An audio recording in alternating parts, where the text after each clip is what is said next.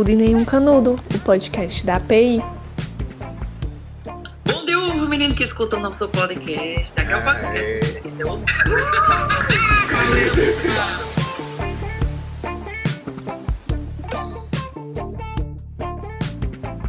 Oi, oi, oi, meu povo. Bom dia, boa tarde, boa noite, tudo bem?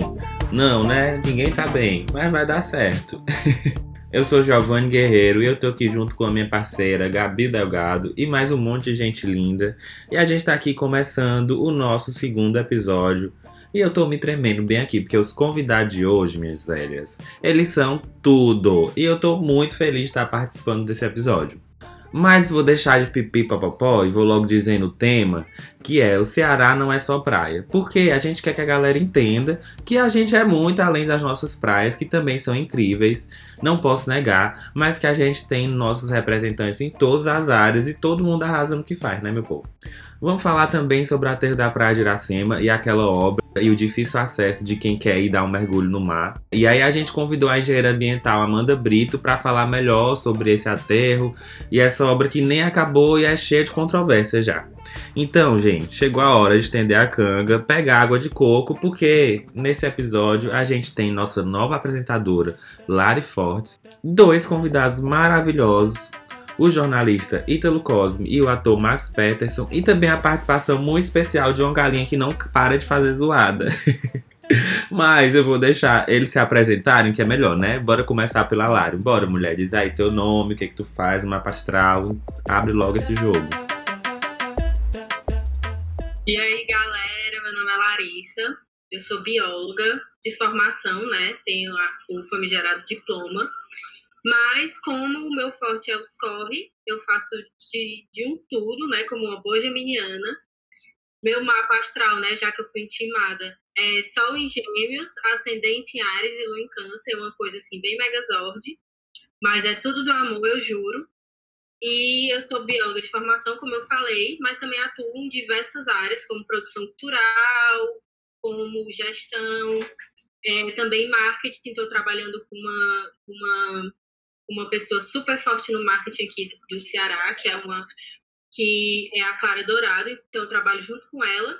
E aí eu estou fazendo essa, esse trabalho agora de marketing, envolvendo também sustentabilidade, porque é, a biologia sempre esteve presente na minha vida, foi um curso que eu sempre quis fazer. Então, eu aprendi sobre sustentabilidade, sobre questões que envolvem o meio ambiente, a conservação do meio ambiente, no, no meu processo de formação. E aí, quando eu terminei a graduação, independente da área que eu, que eu esteja, eu me sinto na responsabilidade de levar a palavra da sustentabilidade por onde eu passo, né? Então, é mais ou menos isso que eu, que eu faço. Dava para falar ainda um monte de coisa, mas em resumo, é isso. E obrigada por terem me convidado. É uma honra participar desse, desse podcast e também desse episódio super especial, né? E tamo junto. Então é isso, obrigado, seja bem-vinda, Lari. E agora, Gabi, fala um pouquinho aí, mulher, tá muito calada. Rasga. Eu tô calada porque tá tendo uma obra, né? Aqui em casa mesmo. tá difícil o negócio. Aqui em casa não, né? Na vizinha. Eu conversando com a mulher amanhã todo dia, disse que eu ia receber convidados importantíssimos, Morto Chique Internacional, Ponte Aérea Fortaleza, Paris e um, e um, um ex-estudante ex de Harvard. E a mulher nem pra segurar o martelo do amor de Deus. Ainda foi dizer que não estava martelando. Tu acha, menino? A mulher trocando o piso, foi dizer que ia fazer barulho. Mulher. Eu acho que os nossos convidados podem começar a se apresentar depois dessa, dessa puxada, né? Pra dizer o que, é que eles, o que é que eles fazem, quem são esses misteriosos. Eu sou Italo Cosme, Moro aqui no limite entre duas cidades, Fortaleza e Taitinga, mas a gente já rodou meio Brasil, para outra parte, mas a pandemia me impede. E aí, hoje, eu estou como repórter de cidades do povo. Estou há três anos por lá, como, acho que três ou quatro anos já, como estagiário, depois e depois como contratado, né? Graças a Deus, meu Jesus, muito obrigado. Mas antes de chegar no jornalismo, eu passei por escolas públicas de Fortaleza, é, por um projeto que eu participei, de matemática, quando eu tentei, pensei que minha paixão fosse matemática, eu fiz dois anos e meio de matemática na UES, e aí, é, nesse período, eu não fui aluno de Harvard, mas eu consegui uma bolsa para participar de um projeto de Harvard. né? Foi sim, E mulher, aí- deixa de história. e aí tá, foi, e essa bolsa era patrocinada pelo Instituto TIM, então eu tinha que viajar para alguns, alguns lugares do país para ter aula com os professores que vinham para cá, que era Bob L. Kaplan, da Universidade de Harvard, e eu tinha orientação também do professor Flávio Comin, que é um economista, que é professor de verão da Universidade, de Cambridge. Mas eu não sei como eu consegui, eu nem me acho inteligente essas coisas, mas deu certo, né? E aí aí pelo meio do mundo, e é a partir dessa minha experiência na escola pública que eu comecei a gostar de educação, falo muito sobre educação, eu amo de paixão, e hoje eu integro a Associação de Jornalistas que Cobram Educação no Brasil, GEDU. Chiquérrimo. Tudo e nem o canudo, viu, querida? Bom, eu sou o Max Peterson, mulher, sou youtuber, ator e sou mulher, graças a Deus, é o que tem pra hoje. Mulher, eu sou do Isso. Cariri cearense do interior e eu vivo atualmente assim, já tem mais de seis anos, eu vivo em Paris. Aí sou guia de turismo, mulher, o que tiver pra fazer, eu tô fazendo aí no meio do tempo. Ai dos meses, viu? Pareadinho Olha, comigo. mulher. O que botar pra fazer, eu tô fazendo. Eu acho que dá para a gente começar a entender um pouquinho melhor sobre vocês, como é que, que por exemplo, Max, como é que tu que tu começou a ser youtuber? Tipo assim, como é que tu foi lá, teve coragem, como é qual a diferença do Max, na verdade, que eu sei como é que tu começou, né? Mas qual a diferença do Max que gravou o vídeo do verão de Paris, na, queimando os couro para o Max que hoje em dia foi convidado para a Netflix para fazer um vídeo publicitário do Emily em Paris lá e voltou para o Ceará para gravar o primeiro filme. Como é que foi assim essa? Mulher, a diferença é o dinheiro. Não, tô brincando. Foi porque antes, no começo do, do viral, apesar de eu já estar na área artística, eu nunca pensei que aquilo ali fosse se tornar a profissão. Que era de, de trabalhar diretamente com aquilo. A diferença é essa, que hoje tudo que eu faço pro vídeo é sabendo que eu tô dentro do meu campo de, de trabalho ali, que eu tô dentro do meu negócio ali, que eu, que, eu, que eu mexo com aquilo ali, tu tá entendendo? Então, o primeiro foi muito viral, assim, foi realmente a coisa espontânea e que eu não esperava nunca não que eu fosse virar youtuber, não, foi uma coisa do acaso. Que eu vi que eu tinha todas as ferramentas ali disponíveis para ser youtuber e acabei sendo. Mas tu estuda, tipo assim, tema para fazer teus vídeos, é, assim, quando virou uma coisa, tipo assim, ah, agora isso aqui é uma coisa. Mulher, assim, tem que estudar porque você não tem como, por exemplo, quem assiste meu canal no YouTube vai ver que a linha de, de, de, de visão que eu trago no YouTube é vamos falar sobre história, vamos falar sobre comédia, vamos falar sobre isso, sobre aquilo. Então, tipo assim, não tem como eu falar sobre a Revolução Francesa de uma forma humorística se eu não conhecer a versão normal, entendeu? Então, tipo assim, para você criar uma piada ou um humor sobre alguma coisa muito séria, você tem que conhecer muito bem aquela coisa. Então, eu sempre procuro estudar antes, quando, quando são temas mais complexos, sabe? Assim, quando, é- quando eu vou no Museu do Louvre, eu tento buscar um pouco sobre aquelas obras que eu vou abordar para poder ter uma, uma, uma força de falar sobre a obra e fazer uma piada sobre a obra, entendeu? Tem muito isso, né? Aqui eu acho que é, todo mundo vê o Ceará como um lugar que a gente, a gente é muito piadista, muito comediante, assim, muito engraçado, sei lá. E, e a gente é mesmo fresco, né? Mas Cheio assim, mangango. a gente nasceu assim, nasceu, Nasceu assim. dormiu na varanda, literalmente, né? Nasceu na varanda. Mas assim, a galera pensa que a gente não, não faz nada. E pra fazer comédia, meu filho, a gente tudo, viu? Pra fazer uma piada. Meu filho, é porque o povo acha que, por exemplo, o povo tem muita mania de ficar menosprezando ator que faz comédia, né? Diz que bom ator de drama. Eu digo, meu filho, fazer chorar qualquer um faz, até de raiva. Você conseguir fazer as pessoas rirem é um trabalho de ator também muito forte, sabe? E, e eu, eu, eu falo muito que o cearense é humorista nato, né? Que é tipo, qualquer pessoa no cearense pode ser humorista. O gari, o pedreiro, o padeiro, qualquer pessoa pode ser humorista. A diferença é que umas pessoas levam isso como, como, como trabalho e outras não, né? É muito nítido porque o Diego, né, que é a- o meu namorado, ele é palhaço, né, que é outra assim, vertente da comédia, né? E quando ele não está de palhaço, ele é uma pessoa que tem todos os outros sentimentos além da alegria, né? E aí, geralmente, também se associa muito o, a palhaçaria, por exemplo, à animação de festa. Então, o humor, de maneira geral, é, é, acredito que também os humoristas e comediantes são vistos, as pessoas pensam que elas estão sempre naquela energia, né? Mas tem toda uma preparação, como qualquer outra outra forma de atuar, né? É seres humanos, né, Larissa? Porque o povo pensa que a gente não caga no mijo, não peida, não, não sente fome, não sente raiva. Aí fica essa imagem da gente, de uma pessoa perfeita, que nem a gente se conhece desse jeito. Eu trabalho de guia de turismo, uma vez eu estava fazendo um guia e a menina olhou para mim, porque assim, por exemplo, quem já fez guias comigo, há uma diferença muito grande de você me pegar como guia no domingo, 9 horas da manhã, fazendo 5 graus, e você me pegar numa quarta-feira, 3 horas da tarde, fazendo 25. E são dois max diferentes ali. Então, às vezes, eu chego numa, numa energia que a pessoa diz: Nossa, quem vê você jamais imagina que você é desse jeito. Eu digo, mulher, mas eu também sou aquela pessoa do YouTube. Só que, por exemplo, você vê um vídeo meu no YouTube, é 10 minutos. Aí você quer resumir mi- meu dia todo em 10 minutos. Entendeu? Então, tipo, Uhum. existem várias vertentes de todo mundo, mas aí, como se cria essa imagem é, é, é, é- é errada de que a gente é uma coisa só, né? O povo acha que a gente também é palhaço, porque tipo, ah, porque fulano trabalha com comédia. Aí o povo às vezes, mulher, olha pra mim e diz assim, ei, conta aí uma piada. Eu digo, mulher, isso deve nem um peido não, que a gente bota força e sai não.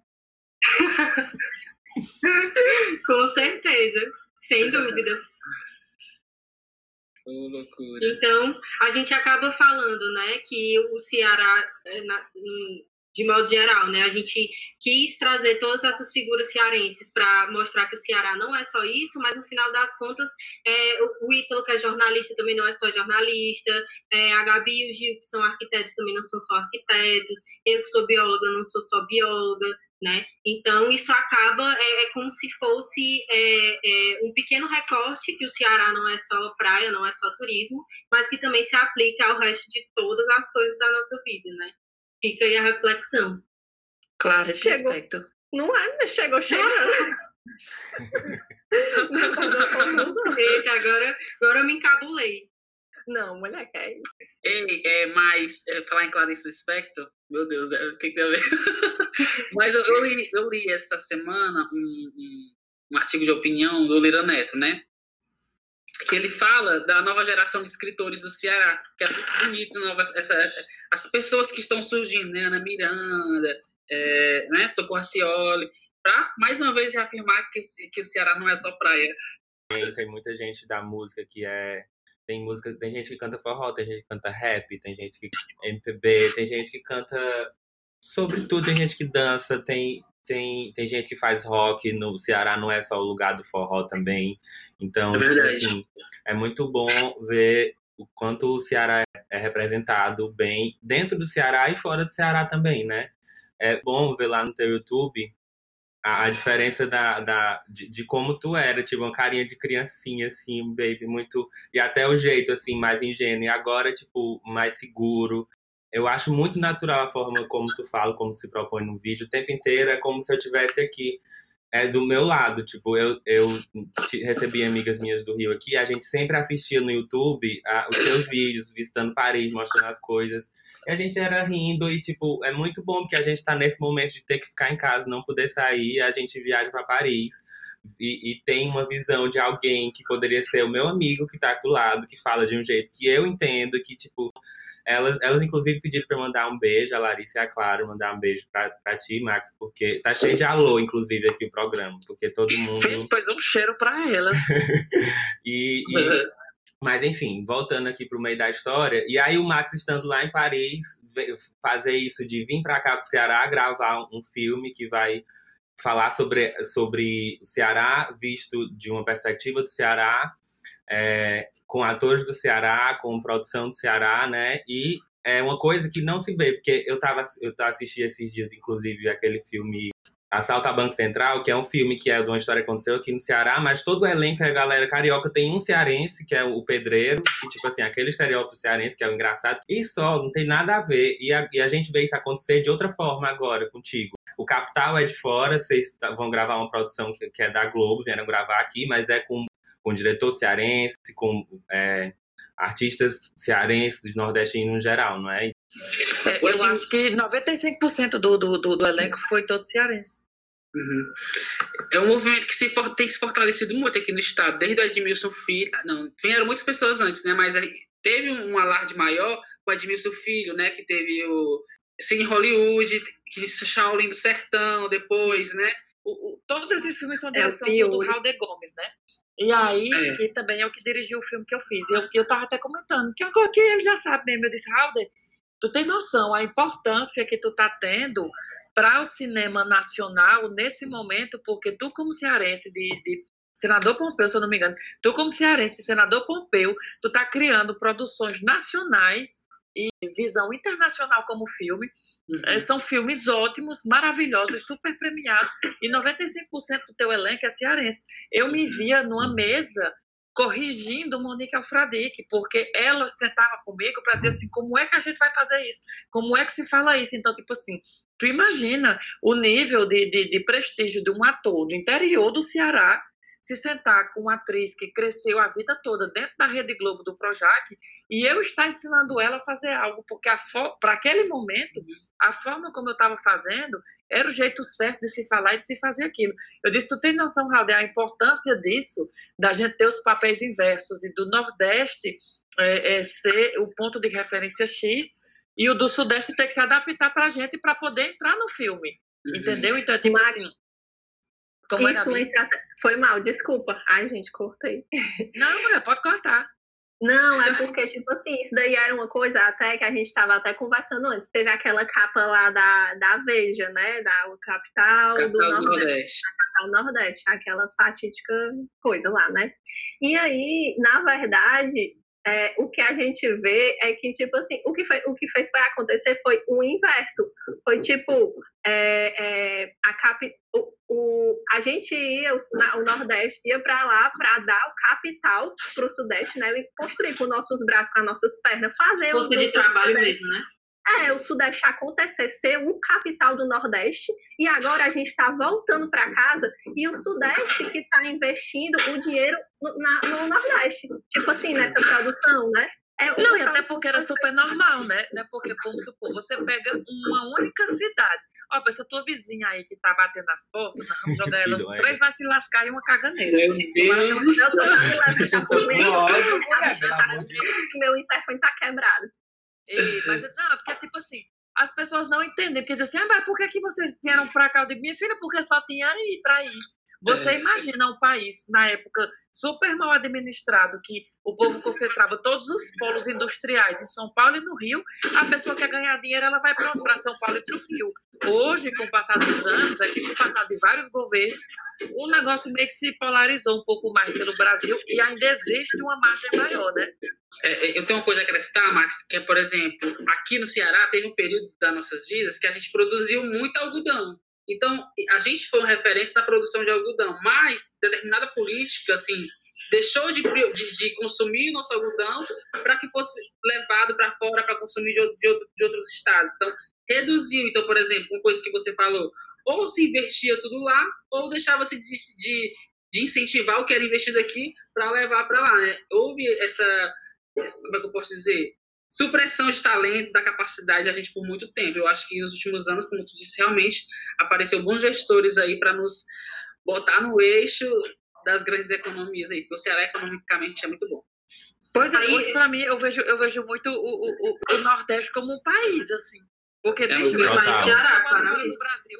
Quando eu falo que eu tô voltando pro Brasil, eu tô dizendo que eu tô indo pro Ceará, na verdade. Porque, Uhum. ah, por exemplo, dessa última vez eu passei três meses no Brasil, foi três meses no Ceará. Porque o Brasil pra mim é aquilo ali, entendeu?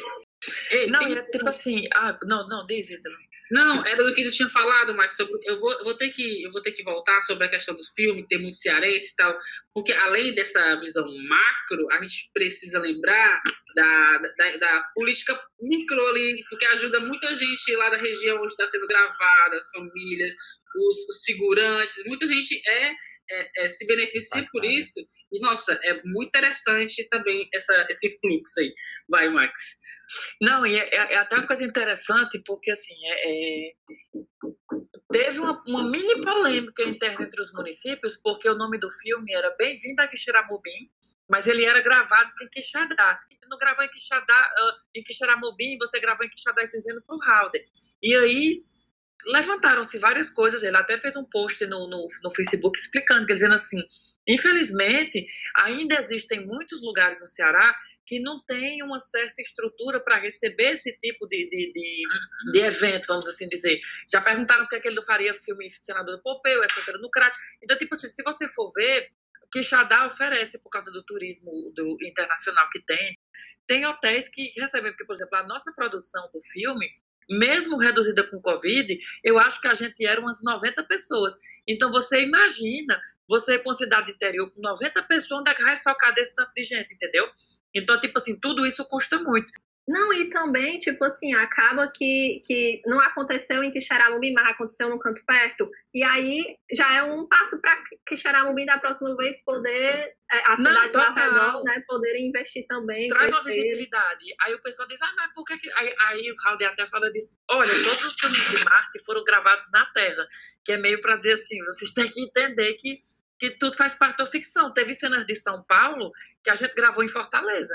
Então, é tipo assim, é, é cinema. O que vai contar é o que está levado. Foi gravado em Quixadá, mas quando o filme sair, quem mora fora do Ceará não vai diretamente lembrar de Quixadá, vai pensar em Quixeramobim. Total. E eu ia até voltar para o negócio da fala que, que a, a, não sei, foi a Larissa que comentou, mas tipo assim, a gente fala do nosso jeito, meu irmão, me vai derrubar aqui mesmo a gente fala desse jeito, mas tipo assim, e tu falou, né, o, o Ceará, o meu país Ceará. Eu acho que o jeito que a gente fala, que o pessoal fica falando, vale, nem sabe falar, fala, fala desse jeito aí, fala tudo errado, não sei o quê. Meu filho, isso aqui é um dialeto, é uma, uma técnica seríssima de resistência para a gente poder se fortalecer e deixar vocês de fora e falar e mangar de vocês na cor de vocês. Não, é não. não, é tipo não existe palavra errada. Não existe palavra errada quando as pessoas entenderam o que você falou. É tipo assim, ai, porque mangá não existe. Eu digo, existe sim, que quando eu falo o Ceará todo entende. Então existe, você que não conhece. Então é, é, é, é muito esse negócio da adaptação. Existe ainda, infelizmente, no Brasil, um falso correto de achar que tem o sotaque correto, que tem o vocabulário correto e que existem as formas de falar corretas. Eu digo, o Brasil já não começou correto, porque nós aprendemos o português de Portugal praticamente na, na, na escola e falamos outro, né? Porque ninguém fica falando voz.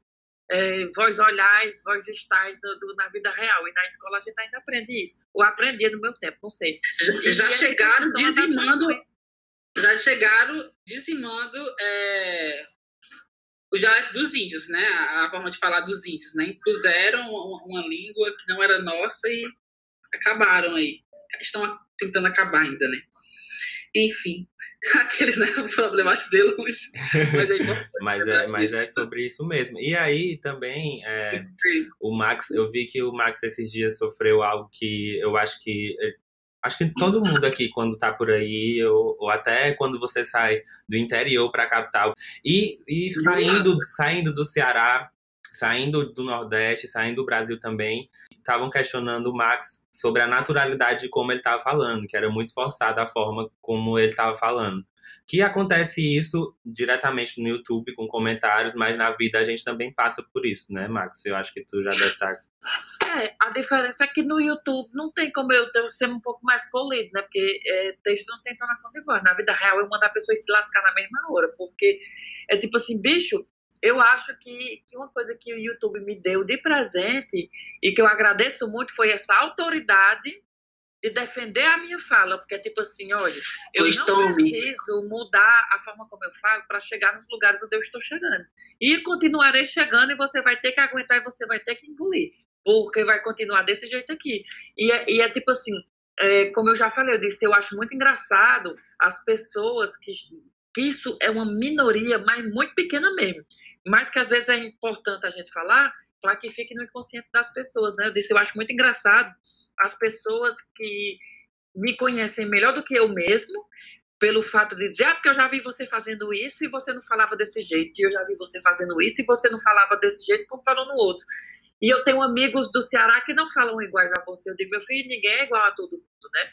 E de vir com elogios que é uma xenofobia disfarçada, porque nesse caso, por exemplo, a pessoa dizia, Max, eu adoro a sua pauta, adoro o seu conteúdo, mas a forma como você fala é muito forçada, que não sei o que, você tem que melhorar, então é tipo assim, eu vou elogiar para depois criticar.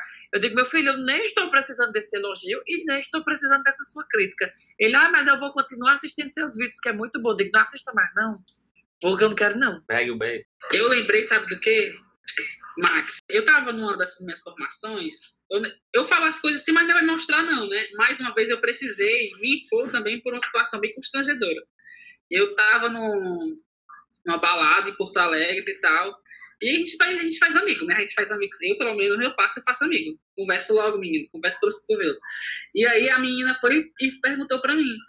A gente começou a conversar. Ela falou assim, ah, tu veio trabalhar aqui em obras? Porque ela pensava que eu era pedreiro, né? Tô, com Que todo res- Ana, desculpe. E com todo respeito, Ai, eu amo. Com todos os respeitos aos trabalhadores da construção civil, né? Óbvio. Mas eu precisei. Ah, eu, eu dei uma carteirada né, na moça. Não, minha querida. Eu vim fazer um, um curso com professores da Universidade de Harvard. Eu Aí digo, ela, não tem Harvard, eu sou sobrinho dele. Primo legítimo. E aí, esse é o momento que sempre fica na minha cabeça de um dos mais constrangedores que eu tive que passar. Por exemplo, então ela teve um julgamento prévio meu, né? Teve um preconceito. E foi logo jogando assim, foi- eu fazia aqui. Ela já foi logo falando, tu vai trabalhar na, na construção, tu é pedreiro. Aí, minha filha, ela escutou, viu? Mas também eu nunca olhei, é. nunca olhei na cara daquela garota. E tem um Pois negócio é. que acontece comigo, que é tipo assim, quando as pessoas perguntam, porque quando eu vejo que a pessoa não me conhece pela internet, ela diz, ah, tu é da onde? Eu digo, eu sou do Cariri. Eu sempre falo, por quê? Primeiro, eu realmente sou do Cariri. Então, se eu posso estar morando onde eu for, se perguntar, tu é da onde? Eu digo, eu sou do Cariri. E aí eu digo, eu nunca falo que eu sou de Paris direto, porque quando eu falo, as pessoas me tratam diferente. Então eu quero que elas me tratem da mesma forma de eu ser Uhum. do Crato, do Faria Brito de Juazeiro, como se eu fosse de Paris. É e aí, só voltando um pouquinho, é no que a gente estava falando sobre a forma de falar, que o Gil até mencionou que pessoas da própria região às vezes questionam ou apontam a forma que você fala. E assim, é, eu sou cearense, eu, eu acredito que eu tenho um determinado sotaque, sim, porque eu também cresci no São Cristóvão, por exemplo, que é numa região metropolitana aqui de Fortaleza, né? Já tá. Já é dentro de Fortaleza, mas é um pouco mais distante. Lá tem bastante, a galera fala, né? vai dar certo, é sal, não sei o quê, todos essas, esses regionalismos bem, bem característicos aqui da, da- das periferias de Fortaleza. E aí, é, eu participei de alguns movimentos sociais e, a- inclusive, dentro dos movimentos sociais, eu era apontada, né? Ai, tu fala tão engraçado. E eu ficava assim, ó, bulgada, assim, a pessoa falando. Tá achando que eu sou e eu assim, ó. Pois é, mulher, eu tô, Eu só não. sou palhaça, é não, né? Sou mulher do palhaço. Exatamente, tipo isso. Palhaço não sou eu, não, querida. É o, é o boy lá. Não, mas Larissa, por exemplo, eu, eu cresci minha vida, eu sou da periferia de Fortaleza, né? Mais precisamente, eu, eu vivi sempre entre cidade e outra, no limite de cidades. É, e aí, é, as pessoas esperam, às vezes, uma postura de mim, que eu sei que eu tenho que ter, mas gente, eu sou jovem, cresci da periferia, eu falo algumas coisas de, vetinho, eu tenho alguns comportamentos, eu não sou aquela pessoa engessada, aquele jornalista, que não sei o que, não sei o que. Eu sou doido, minha filha. Eu falo, não tô nem, não, meu filho, eu falo com Você tem a vida mesmo. normal, né? Fora a profissão. Exatamente. O Ítalo, como é de uma área de jornalista de educação, acredito que ele tem que muito que, às vezes, querer usar uma outra, um outro tipo de, de palavra que vai impactar a galera que realmente precisa saber, uma galera que é bom estar sabendo sobre educação, e ele tem que, às vezes, seguir uma linha, porque lá no jornal é assim, tá feito assim, tem que ser assim, mas é uma coisa que, de outro, que já acontece diferente aqui, eu vejo nos, nos jornais, nos jornais locais, jornal do meio-dia, né? Porque ele, pelo contrário, ele já procura uma, uma, uma forma de chegar lá, de falar, de falar, por exemplo, eu lembro de, um, de, uma, de uma matéria que era um muro que estava caindo lá na Maraponga. Aí era assim a, a- o título: Muro em tempo de cair. Aí, aí lá embaixo tinha assim, é, muro quase caindo na Maraponga, não sei o que. Pra normalizar isso, pra entender, pra até para as pessoas verem que isso não tá errado, que não é porque a gente não vê lá na novela falando que não é assim. Vamos dizer, oficial do local, Com né? certeza. Essa linguagem está em todos os lugares. Porque é assim que a gente consegue atingir. Sabe o que eu acho? eu acho que a gente tem, tipo, é interessante a gente, é como se fosse aliados. Tipo assim, o Ítalo, ele tá meio que no meio termo assim, porque ele precisa saber falar com essas pessoas para poder se infiltrar, para poder quebrar o negócio assim, ó, de dentro para fora, entendeu? Então é tipo assim, uma tática, assim, ó, você saber falar que nem eles para poder dar uma carteirada, para poder mostrar o que é realmente Ceará, para poder mostrar que meu filho, a gente não é burro não, que a gente fala do jeito que a gente fala. A gente é o mais o estado mais inteligente do Brasil, meu filho. A gente é, nós temos. Planeta, tem noção? É, mas é verdade, a gente tem é, um ponto antes de falar isso. É, por exemplo, eu falo, eu não uso palavra muito difícil. Eu falo, vou escrevendo da forma, forma como a pessoa entendeu. Eu uso critério jornalístico, uso uma forma como é que é para escrever meu texto, mas eu falo uma linguagem simples. É, eu não uso palavras muito rebuscadas e tal, mas eu tento escrever direito e é isso que dá certo. Mas, e ainda principalmente falando de educação, eu acho muito, é um desafio muito grande. Por exemplo, eu falar de educação e vai, eu, eu escrevo errado, gente, pelo amor de Deus, que vergonha. Eu escrevo errado, né? porque eu não sei escrever muito certo, não. Mas eu tento ler muito para não escrever errado. Principalmente porque, por exemplo, nós temos o melhor ensino fundamental do país. Nós temos os melhores ensino fundamental do país. Tem muita coisa para melhorar no ensino médio? Temos. Mas, por exemplo, a educação do nosso estado é referência brasileira, tem estudos internacionais, por exemplo, regime de colaboração entre estados e municípios funciona muito bem. Mas, é, então, é, por exemplo, há muitos pontos a serem criticados, há, há muita coisa para melhorar e é a minha obrigação enquanto profissional mostrar isso também. Por exemplo, é uma matéria que foi que para mim foi divisor de águas foi quando eu trouxe o número de psicólogos é, para os alunos de ensino médio aqui do estado, né? Era um número muito pequeno, por exemplo, era um psicólogo para 14 mil estudantes. E tem, eram pouquíssimos, pouquíssimos psicólogos na rede. Então, foi uma matéria que foi um divisor de águas na minha vida, que eu não precisei usar palavras é, rebuscadas.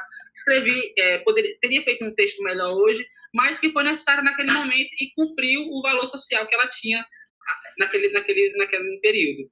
E é isso.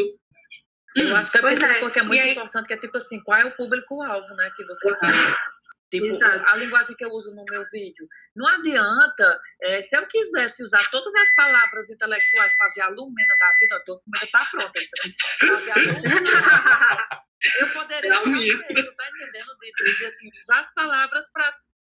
Eu acho muito que, às vezes, usar as palavras, vamos dizer, intelectuais fora do momento é bancar de, de, de um intelectual, um falso intelectual para mostrar superioridade é uma coisa que você não tinha necessidade de mostrar. É como a publicidade. Quando eu vou fazer uma publicidade, eu falo para a marca, eu digo, olha, eu vou lhe dar um exemplo. É, vamos supor que eu estou andando na rua e eu vejo a Gisele Bint segurando um tubo de perfume. Beleza. Ali você pode ser que aquela pessoa que anda na rua ela compre, porque ela vê a Gisele Bint segurando. Outra coisa é eu estar no ponto de ônibus e uma pessoa dizer, vale, Max, como tu tá cheiroso. Eu disse, mulher, eu tô usando o perfume da Gisele Bint. Entendeu? Então, tipo assim, é, uma, é a mesma linguagem, só que é mais direta. Então, a pessoa ali, ela vai se identificar com aquilo, com aquele produto, porque ela está vendo no, no outro que é igual a ela. Então, por isso que tudo que eu faço, eu tento lembrar das minhas origens. Não que eu, que eu, que eu faça isso como personagem, mas, tipo, eu tento não uhum. esquecer de quem eu sou, porque é isso que importa. Se o meu público é esse, eu, eu tenho que falar para o meu público e não para um público que quer que eu me mude para poder agradar eles, entendeu? Eu acho que não é porque a gente sabe se comunicar de uma forma mais rebuscada, né? Porque a gente tem essa capacidade que a gente vai imprimir isso em todos os momentos, né? Vai ter momentos, por exemplo, que, uhum. que cada um de nós e cada uma das pessoas também que pode estar ouvindo esse podcast é, é, saiba falar de uma forma mais rebuscada, mas que não necessariamente precise em determinados momentos, né? É realmente aquilo de é, é, levar a sua característica para onde você está, mas também saber ali o contexto em que você está falando. E falando um pouco sobre o que a Gabi falou, né, sobre é, é, é falar desse, é, levar esse tipo de discussão para determinados locais. Uma vez a Helena Vieira falou que justamente a gente tinha que se apropriar do que é mais normativo, digamos assim, para conseguir mudar internamente aquela norma, normativização de coisas, né? Então, eu acho que, assim, a gente não consegue é, lutar diretamente contra algumas questões, por exemplo, contra o capitalismo, a gente não vai conseguir aproveitando né, que o podcast fala sobre o meio ambiente, que está totalmente relacionado ao capitalismo, a gente não vai simplesmente conseguir derrubar né, essa, essa forma de economia, mas a gente pode ali encontrar ferramentas para, por dentro, fazer algumas mudanças e isso ganhar outras proporções. E eu acho que isso tem a ver também com a linguagem que a gente fala, né? Como a gente se posiciona como cearenses nordestinos que, que queremos levar a nossa cultura porque é extremamente rica, né? É, e aí por aí vai. Os assuntos são enormes. Só, na verdade, era um, uma pontuação que eu ia fazer antes, um negócio mais sobre a escrita e a linguagem também. Tem um escritor muito foda, o Antônio Bispo dos Santos, que ele é um quilombola, ele é lá do Piauí. E ele fala justamente da linguagem, da, da, da, escrita. A escrita não é a linguagem tradicional das, das comunidades tradicionais, né? As comunidades tradicionais se comunicam muito mais pela oralidade, pela troca de histórias, enfim, troca de... de é, é, as narrativas são histórias que você conta de gerações, né, de ancestrais. E ele, desde muito novo, percebeu que para é, ele conseguir manter a resistência dele como, como comunidade quilombola, ele precisava aprender a utilizar a arma do homem branco, que era a escrita, porque o homem branco chegava lá com papel e dizia: Você não mora nessa terra aqui, não, porque essa terra aqui eu comprei, ela é minha. E eles não sabiam ler, e aí eles ficavam naquele lugar do burocrático, sem saber o que fazer, e a escrita tirava eles do lugar deles.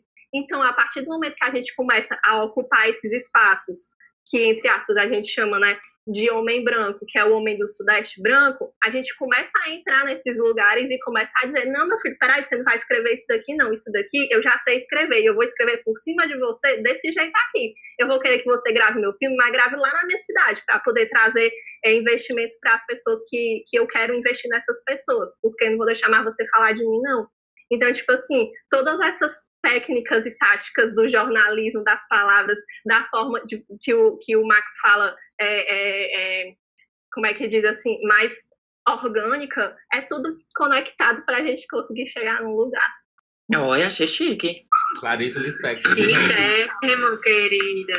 Tem também outro, outra pessoa muito ligada à escrita, né, que é, que é o Ariano Suassuna, né, que tem super a ver com muito disso que a gente está falando. Ei, mas puxando um pouco a conversa para uma coisa aqui, aproveitando um momento reflexivo, Clarice Lispector, porque, é, assim, como a gente está nessa temática que é o Ceará não é só praia, e a gente tem como plano de fundo um podcast na Praia de Iracema, é, vocês já chegaram a refletir sobre o que foi esse projeto do novo aterro da Beira-Mar?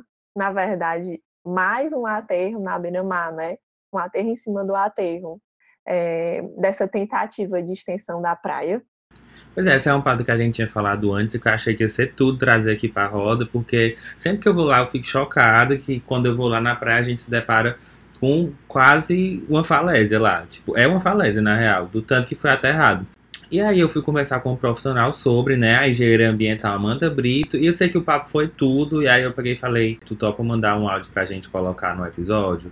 E ela topou e vamos ouvir este áudio agora. Pois é, gente, aquelas falésias, né? Por que é que tá assim? Por que, é que a prefeitura fez isso? Qual é o impacto disso? É importante pontuar que o litoral de Fortaleza sofre com a erosão marinha. O aquecimento global, ele aumenta o nível do mar, então o mar está avançando ali na beira-mar, porque não tem sedimento suficiente para barrar. É importante dizer também que o processo de erosão, erosão ele é natural, mas ele vem sendo agravado com a ação humana, porque estão ocupando as praias, as orlas das praias, ocupando dunas, isso tudo impede a dinâmica natural do aporte de sedimentos pelo vento. Então, essa foi a justificativa da prefeitura de fazer a obra. A obra já está feita, né? Fizeram a engorda da praia, 80 metros, dentro do mar, criaram aterro artificial e os possíveis impactos disso só podem ser mensurados através de um estudo de impacto ambiental, que foi apresentado pela prefeitura. E só se decide uma obra a partir desse estudo de impacto ambiental se os impactos positivos forem superiores aos negativos. Toda obra tem impactos positivos e negativos. Nesse caso, foi aprovada por ter mais impactos positivos. Só que existe uma, uma medida de compensação para os impactos negativos.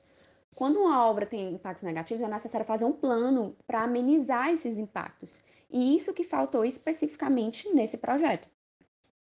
E os possíveis impactos de uma obra dessa magnitude são a própria dragagem, que é atirar, tirar a areia do fundo do mar e colocar de volta no mar. Isso faz com que compacte e adense o solo, e aí isso desestabiliza o fundo do mar. Desestabiliza micro-organismos, fauna, flora. As, o próprio maquinário que faz isso pode alterar a qualidade da água, alterar a qualidade do ar, com partícula, poluição. Traz poluição sonora também, poluição sonora gera lixo, a própria obra, provoca migração de espécies, tudo isso. Além do fato que pró a própria criação do aterro já é uma nova área para a ocupação humana, né? Porque assim, a justificativa da obra pela prefeitura foi a erosão, mas o tamanho do aterro é, faz a gente pensar que, na verdade, o que queria por trás mesmo era aumentar a utilização ali humana, a ação humana. Vai ter mais comércio, vai ter mais festas, mais eventos e tudo mais. Isso é, provoca ainda uma poluição maior, porque vai ter mais efluentes esgotos do comércio clandestino ali no mar, mais geração de lixo, o peso das pessoas ali em cima do mar. Então, é, é notória a falta de preocupação da compensação ambiental, aquele plano que, específico que eu comentei, que não, não teve, só de forma muito superficial. E é importante ressaltar também que essa, essa questão do aterro artificial, ele não, não, não acaba com o problema definitivamente, porque aquela água que foi barrada pela areia, ela vai para um outro local. Então, sim, provavelmente as praias a oeste sofrerão esse processo de erosão de uma forma muito intensa nos próximos anos, que já vinha acontecendo, né? Ali o Icaraí já está praticamente acabado por conta disso as praias ao oeste, como Cabuba, Cumbuco, Calcaia, tudo isso, esses planos de compensação que eu falei eram em relação a esses municípios, para barrar com que a água suba nesses, nessas praias vizinhas. Então, assim, a obra foi feita, o impacto já foi feito, as pessoas vão utilizar mais. O que falta é a conscientização e o monitoramento de saber que não vai ser permanente essa solução, que só foi transferido esse problema para um outro ambiente. Chique, né? E é verdade. Mas quem sabe falar das coisas.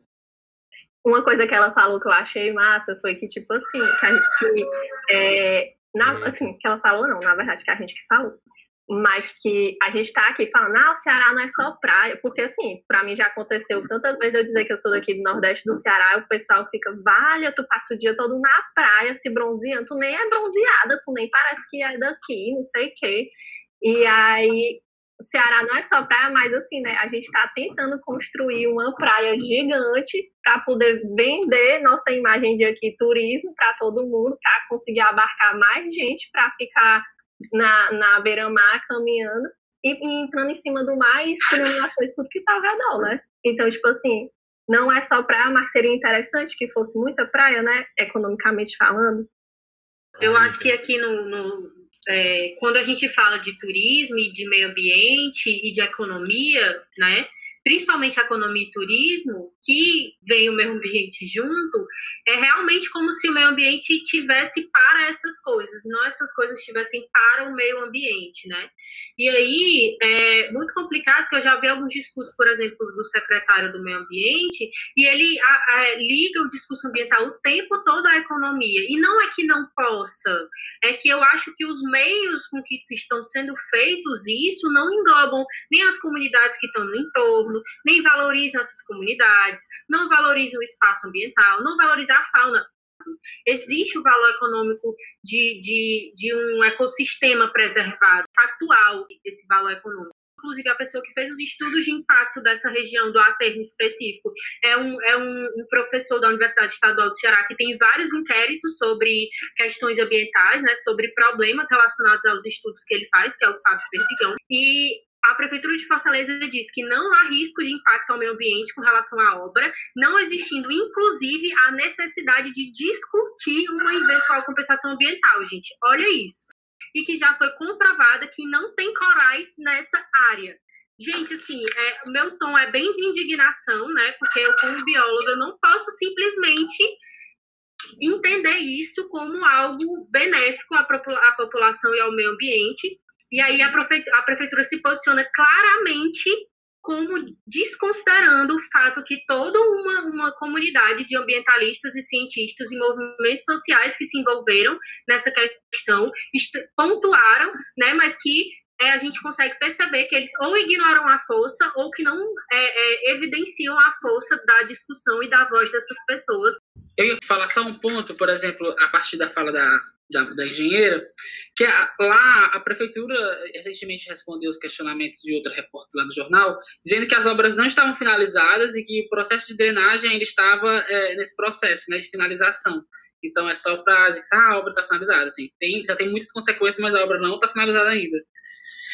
Ou seja, vem mais consequências, né? É, é porque assim, eu acho que é que esse tipo de ganância é uma coisa que já existe há séculos e séculos no mundo inteiro, que é tipo o comércio e o dinheiro sempre na frente. Então, o que é que é importante?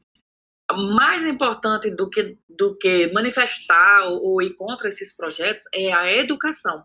É tipo assim, é tentar conscientizar as pessoas do que vai acontecer, dos impactos que elas vão causar e, sobretudo, da geração futura, né? Que é tipo assim, que é quem vai tentar mudar um negócio mais a longo prazo, mais à frente. Porque a gente tem que manifestar, a gente tem que gritar, a gente tem que espernear, mas a gente tem que focar nossas energias também nos frutos, nas, nas sementes, porque aquilo que já cresceu, que já se enraizou, é uma coisa, mas aquilo que vai crescer pode mudar é. todo esse, esse, esse, esse, essa rotina, né? Vamos assim dizer.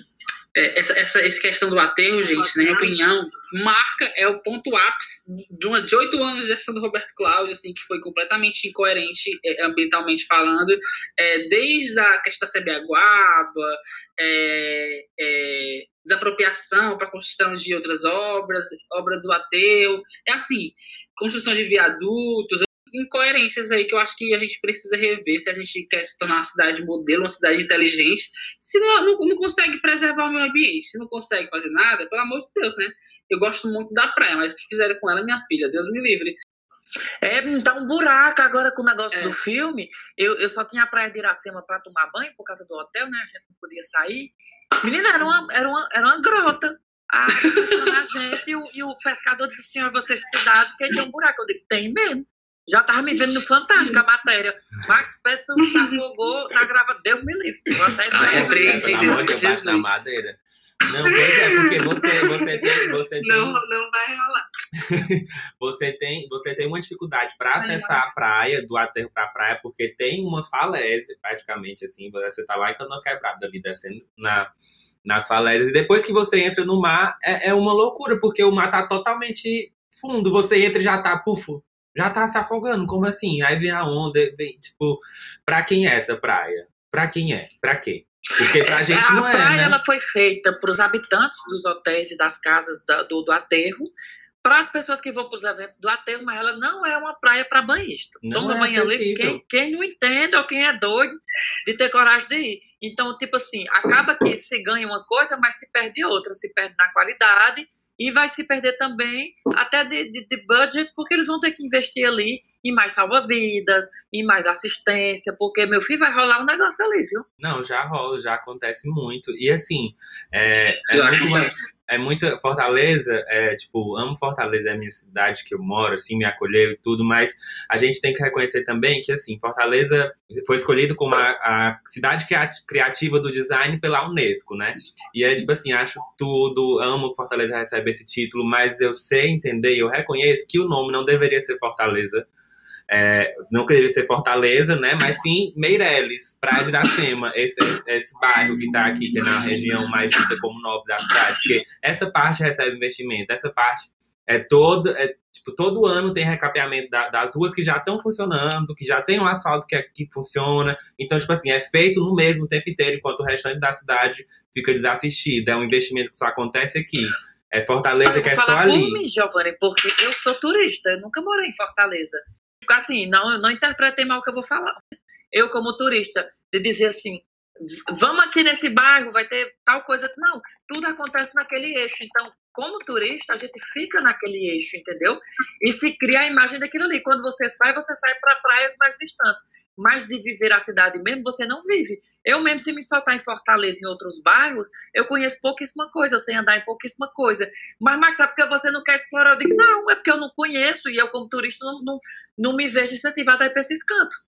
Não, pois é, justamente isso. É uma visão de quem não é de Fortaleza, de quem não mora aqui, de quem tá vindo pra é. passear. Porque você é cearense, mas teve a vivência no interior e já saiu daqui pra cantos muito mais distantes do que passar em Fortaleza primeiro. Mas é justamente isso que a gente vê. É uma cidade. Eu tenho é- essa total noção, Max, viu? Do, da, Max da, do vir pra da Pedras. Max. Pra Pedras, pro Barrocão. Eu já peguei uma briga muito Mas grande. que diabo é pedras, ó, tá vendo que eu conheço? Eu tô em Fortaleza, lá na Praia de Iracema, a gata e me diz, "Ei, vamos pras pedras, eu digo, Deus me defenda. Mas Pedras é um bairro de Fortaleza que eu moro Eu próximo. conheço, de- viu? Exato, muito bem.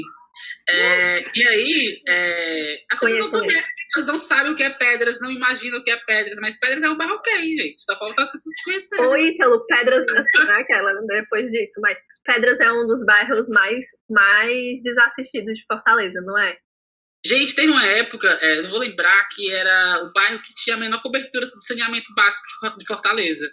E aí, é importante a gente saber disso. Olha, é, é, é, a gente está na capital, pelo amor de Deus, e, e é praticamente, é praticamente nada. Aí continua sem, sem praticamente nada, sem oportunidades. É marcado pela violência, vive é, é, é numa fronteira de guerra. E as pessoas não conhecem e tal. A gente precisa, enquanto a gente não conhecer, saber e tem que é, esse problema, é isso, a gente só vai fortalecer alguns, alguns preconceitos, né? Mas Max, de Paris a Pedras. De Paris às pedras. Meu filho vai passar suas férias, não me levou pra pedra. É, é, eu sinto essa vontade, essa curiosidade, por exemplo, quando eu, eu passo ali naquela ponte do, do, do Rio Ceará, daqui a gente vê aquela visão da barra, eu sinto a vontade de descer ali, de ir naqueles Sim. barcos que estão é encalhados ali. aí, É muito legal. Então é tipo assim, mas eu, como turista, se eu não tiver uma pessoa local que diga bora, eu não vou. Tu tá entendendo? Então, Não é Sim, como turista, não, é como morador mesmo. que Tem turista Pois que até é, vai. é tipo assim, no- no- em, em todas as cidades do mundo acontece esse mesmo, esse mesmo, essa mesma tristeza, que é tipo assim, movimento, das né? pessoas só conhecer, é, desse movimento, da pessoa conhecer só o, o, o, o turístico. Mas é porque eu acho que as cidades ainda não pararam para pensar e ter realmente. Aqui em Paris ainda tem um pouco disso. É, tipo assim, você pega é, é, lá na periferia da quebrada do, do, do, do Satanás do, do Jabaquara, tem um museu, tem uma exposição tal que vai acontecer. Tem uma coisa também que o aterro vai proporcionar, é porque assim, a gente está falando tudo da especulação imobiliária de Fortaleza em cima da natureza. A gente está planejo- o- o planejamento de Fortaleza é entender a natureza como sendo uma mercadoria. Como é que a gente pode lucrar em cima disso, se constroem, fazem obras em cima disso para a gente vender nossa natureza, né? Então, passando assim por cima disso, mais uma coisa que aconteceu com o aterro, que foi basicamente isso, né? Fazer uma faixa de areia maior para a gente poder é, usufruir de comércio e de dinheiro que vai surgir dessa, de mais pessoas poderem ocupar aquele espaço, é que mais pessoas vão ocupar aquele espaço, então mais pessoas vão poluir aquele espaço. Então, quando a gente vem para esse negócio que o, que o Max falou, tipo assim, ah, da gente tornar na consciência isso, como a, a engenheira falou, a obra já está feita.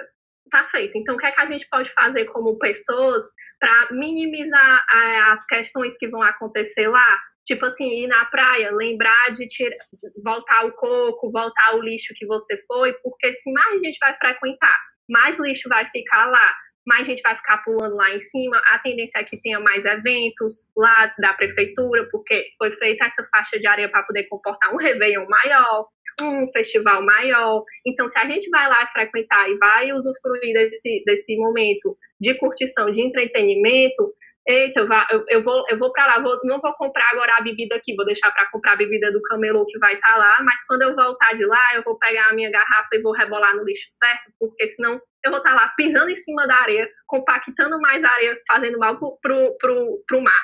Deixando, rebolando o lixo lá.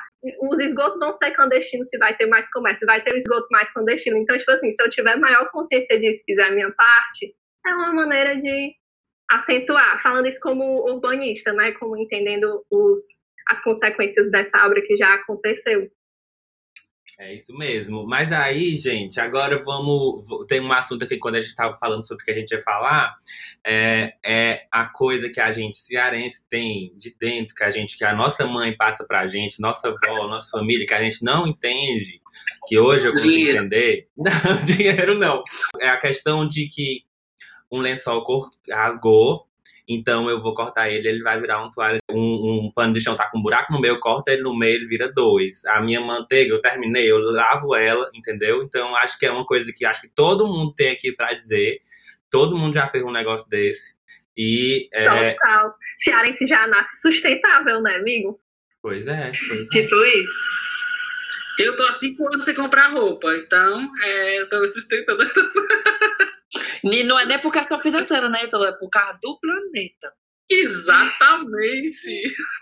Chique, o que, é que a pessoa faz quando precisar? Brechó. Chique. Não é Brechó. chique, não. Aí, brechó, Max, tenho certeza que é É chique. chiquérrimo, meu filho. O negócio é encontrar o defunto que era do tamanho do seu corpo. Aí o pessoal usa tapaué da manteiga também, ô Max? Guarda feijão no Aqui, sorvete. aqui na França tem uma consciência muito grande com a quantidade de plástico que é usada nas coisas, entendeu? Aqui no supermercado, você, por lei, você não pode estar usando sacola de plástico, não. Se você for usar, ela é paga, ela custa 15 centavos. Você diz, ah, mas não é nada, mas aí toda vida você vai pagar 15 centavos a mais por causa da sacola. Então, a gente já traz sacolas de um plástico mais resistente, guarda e quando vai fazer o supermercado, já tira de dentro da mochila. Ou então, se for, vamos supor, dois pacotes de bolacha, um refrigerante, sai com aquele na mão. A gente não tem esse problema aqui. Então, aqui na França tem essa consciência com a quantidade de plástico, por exemplo. Se você pega muita coisa e tem muito plástico e muito embala, e- eles ficam meio pirados, sabe? Eles, eles já têm esse olhar de dizer assim, nossa, quanto plástico, quanto, como é que vai reciclar isso aqui? E aqui, por lei, é obrigatório separar o plástico, o vidro e o orgânico, em todas as casas. Então, a gente já separa e no prédio já vai separado. Pois é, a gente vê que. que, que Como o foi governo- tua adaptação? Ai, desculpa, amiga. Mas é porque eu fiquei curiosa para entender a adaptação dele a essa realidade, né? Um pouco diferente da gente. É Desculpa. fácil, é fácil se adaptar, viu, Larissa? Você se adapta fácil. O ruim é o desadapto. Por exemplo, eu, quando eu volto para o Brasil, é que eu estranho. Porque parece que é uma coisa muito difícil, mas não. É uma coisa que é tão natural que você faz automaticamente. Aí eu, quando eu volto para o Brasil, eu digo, mãe, eu jogo esse plástico aqui, onde elas botam no lixo. Eu entendo que também não é a culpa dela, porque o crato não oferece uma seleta coletiva É. pra, que vai passar na porta da casa dela. E minha mãe não tem tempo de sair rodando o crato todinho atrás de jogar a garrafa de plástico, entendeu? Então é tipo assim, Sim, e eu fico com a cabeça perturbada, porque na minha cabeça eu tô fazendo coisa errada, mas eu faço, porque eu não tenho escolha. Então é tipo assim, é, é- é a, a desadaptação, né? Porque eu, eu cresci no Cariri, então eu cresci nessa realidade. Não, pois é. E aí é uma, é uma, uma, uma questão também que a gente precisa de um incentivo de, da, do, de quem está cuidando disso, da, do governo, de quem impõe lei, de quem diz, olha, não pode ter, ou do mesmo do próprio supermercado que fala, olha, não vou dar, se, se você quiser esse, esse coisa, eu vou te dar, porque na hora que eu vou te cobrar, porque na hora que você mexe no bolso, minha velha, todo mundo E entende. tem que ser um, um- um- de todo mundo, né? Tem que ser uma união. Porque, por exemplo, eu, eu sou do, da internet. Não adianta eu pegar minhas 600 mil pessoas e dizer, gente, vamos reciclar, vamos separar. E o povo não tem onde botar, mulher. O povo vai prestar atenção no que é que eu estou dizendo? Não vai. É, Total. tá. É verdade. Ítalo, como é a coleta tem. Porque às vezes tem esse problema também em Fortaleza, né? Que as regiões metropolitanas e as periferias não têm uma coleta seletiva, uma coleta seletiva, não, né? Uma, uma coleta de lixo, que é, de, é, de modo geral, é eficiente. Como é que funciona aí no bairro Pedras? Ó, eu, eu, eu moro no limite entre Fortaleza e Taitinga, né? Então, um pé tem Fortaleza, outro pé em Taitinga. Tanto que a- a- tem papel que vem. é, tem conta que vem com o nome de Fortaleza, tem conta que vem com o nome de Taitinga. Mas em relação à coleta de lixo, aqui a gente já é de Taitinga. E aí, é, geralmente passa as, quin- as quartas, mas nesse ano está sendo bem difícil ser no dia certo, né? Não é aquele, aquele, aquele, cami aquele caminhão grande que vai triturando as coisas e tal. É um caminhão mesmo, normal, a caçamba, onde os caras vão passando e vão jogando. Em tempos de pandemia, muitos deles sem proteção, sem máscara, né?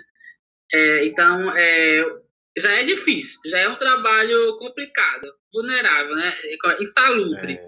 E ainda no- em tempos pandêmicos, meu filho, se você não usar máscara, pelo amor de Deus, né? E aí uma questão também sobre que tu falou do saneamento, né? Que em algum momento do começo da pandemia tiveram pesquisas que mostraram que o, o- esgoto, eles estudaram o esgoto né, de determinadas regiões e mostraram que em regiões com grande quantidade de pessoas infectadas aparecia né, o vírus ali naquele esgoto, né, justamente por causa aí do, do, das fezes né, das pessoas que saíam contaminadas. Né? Então, isso também é um agravante para regiões que não têm saneamento básico, que não têm uma coleta regular. Né? Então, quando a gente fala sobre essas questões que a gente vê na praia, né, o lixo que, que é o mesmo princípio, né? A pessoa não, é, é, não tem acesso ao quanto é importante fazer aquela, aquela é, é produzir menos lixo, coletar o lixo direito e tal, e aí acaba afetando de outras formas. Meu povo, o, o Ítalo falou que tava seca, eu tô seca também aqui, não aguento mais falar, tá, tá, tá, tá, tá, tá, tá, tá, tá. minha saliva não tem mais uma gota de água, gente. a gente conversou, viu? A gente não. O povo para conversar é o povo cearense, né? Exato. Bote duas cadeiras na calçada. Tem que parar também. O pobre do Max tá lá longe, num fuso horário que tá assim, se desmantelando para poder estar tá aqui dentro, né? Eu acho que é isso. A gente, eu tinha um monte de coisa que a gente poderia falar, mas eu acho que a gente já falou de tanta coisa. Eu acho que a gente vai ter que fazer, dividir esse episódio em dois, não sei, porque só conversa boa, só gente linda, maravilhosa, que eu tô muito feliz de ter conversado. Obrigado, foi um prazer conversar com todo mundo, conhecer todo mundo via Google Meet. Infelizmente, queria que fosse pessoalmente, que a gente estivesse numa rodinha aqui, bebendo uma cerveja e tal, na praia, mas é isso. Por enquanto vai é o que acontecer. temos. Vai acontecer, vai acontecer. Vou aproveitar também, gente, e agradecer pela oportunidade, agradecer os nossos convidados. Mandar um beijo para todos. Mandar um beijo da minha irmã para o Max, porque ela pediu para eu fazer isso, porque ela também te acompanha. Como é o nome dela? Elice. Ó, é, o nome dela é em homenagem ao arco aí, né? Que tem aí, então. Que arco? Segundo a minha adulta, esse francês aí. Eu não sei falar. É, é mulher, que... o arco. Exato. Eu sei qual é. Esse aí, que eu não ia falar o nome em francês, porque não ia dar certo. Ei, gente, bora cuidar, porque você conversa você entra no outra conversa, senão o cara. Não tem fim, mulher. Quem não conhece, já conheceu agora. Este é o Max, este é o Ítalo. O Ítalo está nas redes sociais com Oi Tá Lindo, lindíssimo que é. E o Max é Max Perdas, também lindo. E vai, Gabi, fala tu agora. Eu sou linda também. Todas lindas. Ah, eu também sou. Ai, gente, eu amei conversar com vocês. Um beijo. Um beijo. Prazer. Um cheiro, menino. Qualquer coisa, tamo aí. Cheiro, Começa, gente. Começa o canal assim. Bom dia, os meninos que escutam o nosso canal. Bom dia, o menino que escuta o nosso podcast. Daqui a pouco. Aê. Valeu, pessoal. Tchau, tchau, Falou, gente. Também muito. Eu, menino, vou indo lá. Qualquer coisa eu tô aí, viu? Ei, Marcos, tá um prazer. Obrigado, viu? Cheiro. Obrigada, Márcio. Obrigada, Sucesso. Até mais. Então, Tchau. Mas, gente, amei. Foi ótimo. Gente, eu achei tudo. Vai edição, viu?